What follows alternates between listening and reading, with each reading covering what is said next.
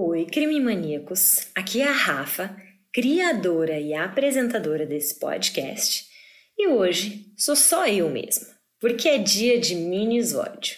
E esse é especial, hein, gente?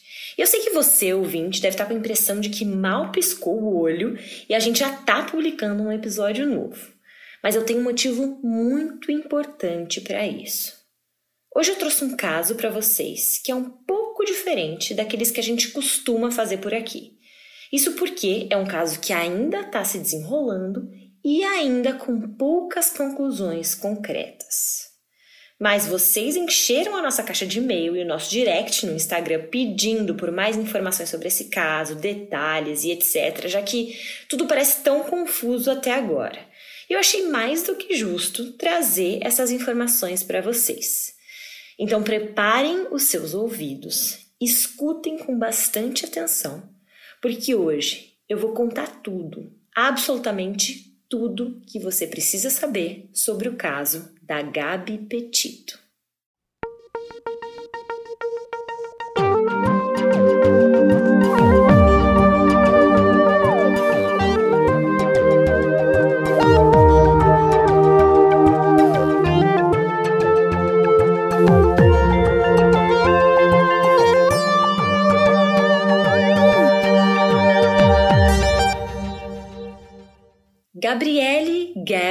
Petito e seu noivo, Brian Laundrie, partiram em julho para o que deveria ser uma viagem de quatro meses rodando os Estados Unidos em uma van.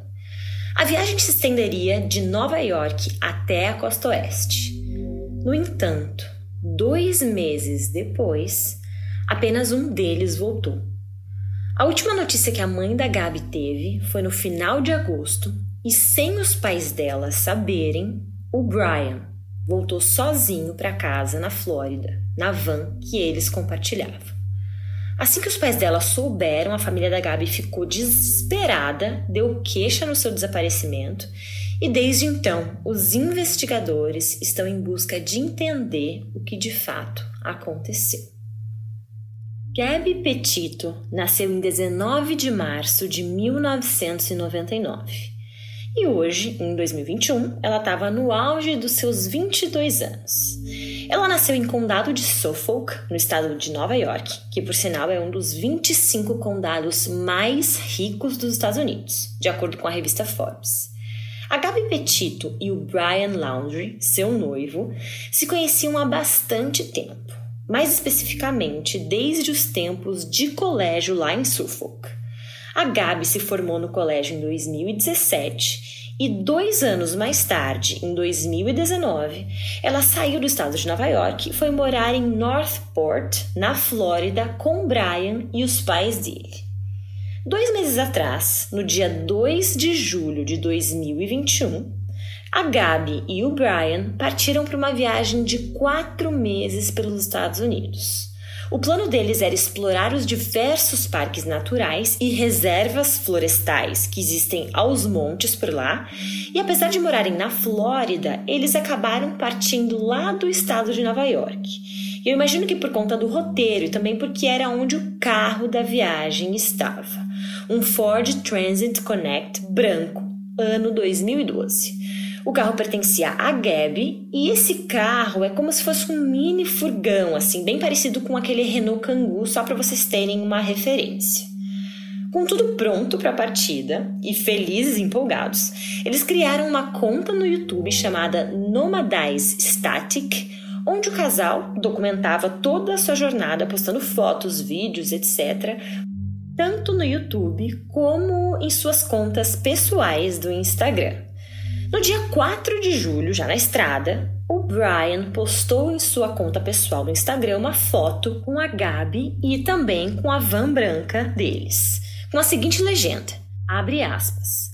Limitar o espaço em nossas vidas para que elas caibam nessa van pequenininha foi a melhor decisão que já tomamos. Com um espaço reduzido, a gente busca aproveitar cada centímetro, mantendo tudo bem minimalista. Definitivamente fomos inspirados por outras pessoas que vivem em vans, mas a nossa tem um layout diferente. Quase não gastamos nada e eu não poderia estar mais feliz. Estaremos em tour em breve. Sacrificar espaço para acordar todo dia na natureza não tem sido sacrifício nenhum. Fecha aspas. E assim eles foram. O chefe de polícia de Northport, Todd Garrison, disse em uma coletiva de imprensa na quinta-feira que a Gabby estava super animada em compartilhar a sua jornada com a sua família e outras pessoas nas redes sociais. E ele disse também que ela manteve contato regular com seus familiares durante a viagem. Pelas minhas pesquisas, eles passaram por pelo menos oito parques e reservas em mais de quatro estados diferentes. As fotos são lindas mesmo. Eu olhei todas elas, uma a uma, na conta de Instagram dos dois. E nas aparências era assim que tudo parecia: lindo e tranquilo. Michael Smerkanosh relatou em seu programa na CNN que, olhando as redes sociais do casal, de fato, as contas de Instagram, YouTube, tudo parecia perfeito e fofo. Nas mídias que foram postadas, a gente vê a Gabby com seu namorado de anos, né, que ela conhecia há muito tempo, os dois viajando por aí, momentos mágicos, divertidos e muito românticos. E na opinião de Michael, vendo de fora, eles aparentavam ser um casal maravilhoso. Duas pessoas lindas, jovens, cheias de alegria, vivendo uma experiência incrível juntas. E Michael acrescenta: mas o que não é mostrado, nem nessa ocasião e nem em outras, é o que estava acontecendo por trás das cortinas. E infelizmente, isso se tornou muito evidente no dia 12 de agosto. Na região de Moab, em Utah, uma denúncia foi feita por uma testemunha e essa denúncia se tratava de uma briga de casal. A polícia então foi chamada para verificação e esse casal era, adivinhem só, Gabby e Brian.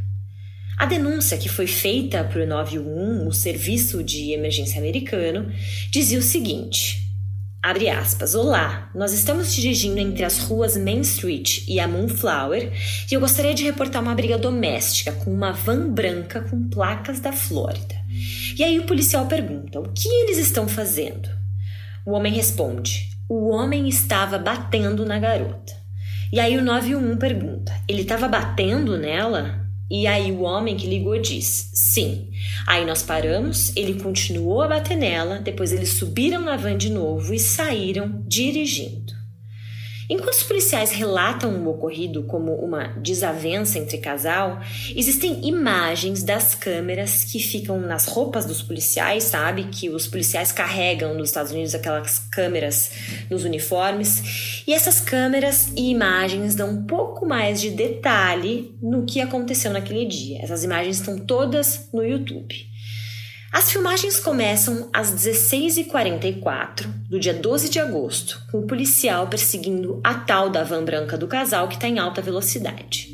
A van acaba fazendo uma manobra perigosa e o policial pede então para que eles parem. Assim que a porta abre, a gente vê a Gabby aos prantos dentro do carro. E o policial pergunta na hora o que estava acontecendo. A Gabby diz que eles tinham tido uma discussão de manhã e haviam brigado a manhã inteira sobre alguns assuntos pessoais. Nesse momento, o policial, parecendo um pouco preocupado, quis separar os dois para conversar individualmente com cada um.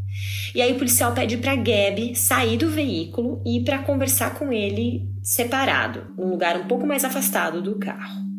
Ao perguntar para Gabi o que tinha acontecido, ela continua chorando muito e aí ela revela que ela tem toque, o transtorno obsessivo compulsivo e também sofre de ansiedade.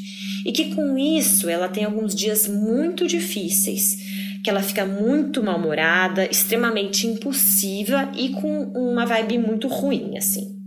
O policial perguntou então se o namorado dela, noivo Brian, tinha batido nela. E ela disse que bater não, ele não tinha batido nela, mas ele tinha segurado o rosto dela com muita força enquanto eles estavam brigando. Quando perguntada se eles estavam ingerindo álcool, ela disse que nenhum deles bebia. O policial então foi falar com o Brian e ele notou que o Brian tinha alguns arranhões no seu rosto, no pescoço e nos seus braços. O Brian então admitiu que eram arranhões feitos por Gabby algumas horas antes, enquanto eles estavam brigando. De acordo com Brian, a briga era mais como uma briga de casal do que qualquer coisa específica, assim. Era briga sobre limpeza, sobre sair logo pro passeio, sobre ele não ter tomado banho, sobre quem iria dirigir naquele dia, coisinhas de convivência. O policial então perguntou se ele tomava alguma medicação e ele disse que não. E ao perguntar se ela, a Gabi, tomava alguma medicação, ele falou rindo que não, que ela era só louca. Embora os dois sejam descritos como tendo uma briga física após uma discussão, o policial Eric Pratt disse que, abre aspas, tanto o homem quanto a mulher relataram que estão apaixonados e noivos e não queriam que ninguém fosse acusado de um crime. Fecha aspas. Por sugestão dos policiais, o casal se separou durante a noite, disse o relatório que descreveu Gabby como confusa e instável. O oficial Daniel Robbins também escreveu no relatório policial, aspas, depois de avaliar a totalidade das circunstâncias, acredito que a situação tenha sido mais uma crise de saúde mental do que de agressão doméstica. Nenhuma acusação foi apresentada. Fecha aspas. O relatório ainda acrescentou que ambos tinham seus próprios telefones celulares, caso precisasse. Bom, após a desavença do dia 12, pelo que se sabe, a viagem dos dois continuou. Até porque tanto o Brian como a Gabby postaram fotos em suas redes sociais depois disso. No dia 24 de agosto, a Gabby fez um FaceTime com sua mãe e disse que ela estava deixando Utah, que era onde eles estavam antes, e indo para a Cordilheira Teton, em Wyoming. Em 25 de agosto, houveram várias mensagens de texto trocadas entre a Gabby e a sua mãe. E a família da jovem acredita que ela estava nos Tetons, em Wyoming, naquela data. Já em 27 de agosto, houve mais uma mensagem e a sua família acredita que ela ainda estava no estado de Wyoming naquela data. Já no dia 29 de agosto, dois dias depois da Gabby ter conversado com a sua mãe, alguma coisa diferente estava acontecendo. Isso porque hoje se sabe que naquele dia 29, o Brian pegou carona no Parque Nacional com uma mulher e seu namorado que estava indo para Jackson. Esses relatos foram feitos pela própria mulher que deu carona para o Brian, e ela disse que ele foi super gentil, que contou que estava acampando há vários dias com a sua noiva, e ao contarem ao Brian que podiam sim deixá-lo em Jackson, porque estavam indo para o mesmo lugar, a mulher disse que ele ficou nervoso e pediu para descer imediatamente, dizendo que encontraria outra carona. Mais tarde, a mulher falou que achou estranho que alguém que disse estar acampando não parecesse nem cheirasse a sujo e estava com pouco equipamento, além dele ter saído correndo quando eles disseram que iam para o mesmo lugar onde ele queria ir. Em 30 de agosto, a família de Gabby recebe uma última mensagem dela dizendo, abre aspas, nenhum serviço telefônico em Yosemite. Lembrando, maníacos, que Yosemite é um parque nacional lindo lá da Califórnia. Doze dias depois, em 11 de setembro, depois de dias sem conseguir contato nenhum com a filha, nem com o Brian e nem com a família do Brian, os pais da Gabby resolveram por fim relatar o seu desaparecimento. Eles estavam preocupadíssimos. As autoridades levaram a sério a denúncia e foram imediatamente atrás da família de Brian. Mas, para surpresa deles, eles não encontraram o pai e uma mãe preocupados quando bateram a porta da família de Brian. Isso porque o filho dele estava em casa, são e salvo, há 10 dias. Sabe, acontece que Brian tinha voltado para casa deles na Flórida no dia 1 de setembro com a van branca da Gabby e os policiais não entenderam nada. Eles então tentaram conversar com o Brian e a sua família, mas basicamente eles receberam informações que deveriam contatar o advogado deles. E essa foi a conversa que eles tiveram com a família de Brian, de acordo com Taylor, o porta-voz da polícia. Em 16 de setembro, em uma carta lida por Stafford, o advogado da família da Gabby, durante uma coletiva de imprensa da polícia, a família implorou para que Brian e sua família ajudassem na investigação. Eles disseram, aspas, por favor, se você ou sua família ainda tem alguma decência, diga-nos onde a Gabby está. Diga-nos se estamos procurando no lugar certo. Tudo o que queremos é que a Gabby volte para casa. Por favor, nos ajude a fazer isso acontecer. Fecha aspas. Stafford disse também que a família da Gabby entrou em contato com a família de Brian inúmeras vezes para obter qualquer informação sobre o paradeiro da filha, mas eles se recusaram a responder todas as vezes. Depois de vários dias de investigação, a família de Brian pediu que a polícia fosse até a casa deles. Então, eles relataram que não viam Brian há três dias. E o mais estranho para mim aqui é que a polícia estava atrás de Brian, os pais da Gabby estavam atrás de Brian e da família dele a semana inteira e eles demoraram três dias para avisar que o filho tinha sumido, desaparecido, enfim. De acordo com o que disse Taylor ao Chris Cuomo da CNN na sexta-feira à noite, ele falou: é outra reviravolta nessa história e com razão. Brian foi apontado pela polícia como uma pessoa de interesse no caso do desaparecimento da noiva dele. Isso quer dizer que ele é uma pessoa que pode informar, pode ter informações relevantes, mas não necessariamente é um suspeito. No entanto, ele se recusou a falar com a polícia e não foi visto desde 14 de setembro, de acordo com as autoridades policiais. A busca por Brian continua e está concentrada na região de Northport, na Flórida. Em 19 de setembro, restos humanos foram descobertos no condado de Tatum, em Wyoming, e são consistentes com a descrição da Gabby Petito, de 22 anos, de acordo com as autoridades do FBI. Abre aspas, a identificação forense completa não foi concluída para confirmar 100% que encontramos a Gabby, mas a sua família foi notificada sobre essa descoberta. Fecha aspas.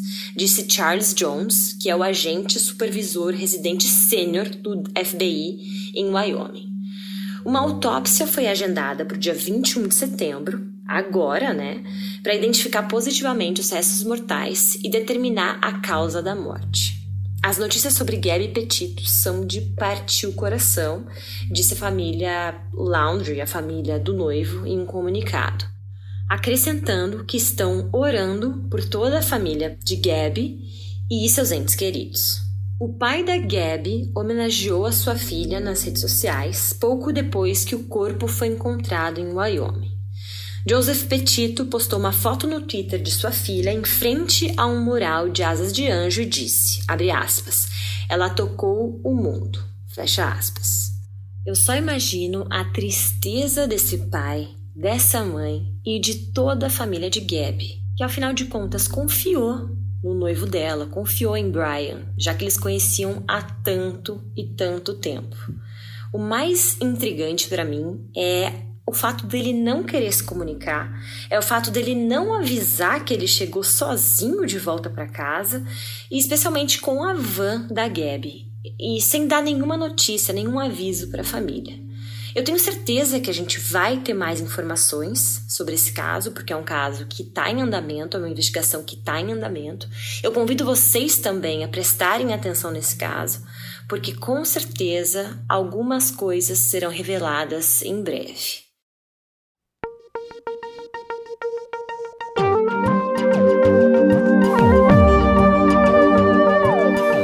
Alguns nomes e aspectos foram adaptados na minha interpretação desse caso.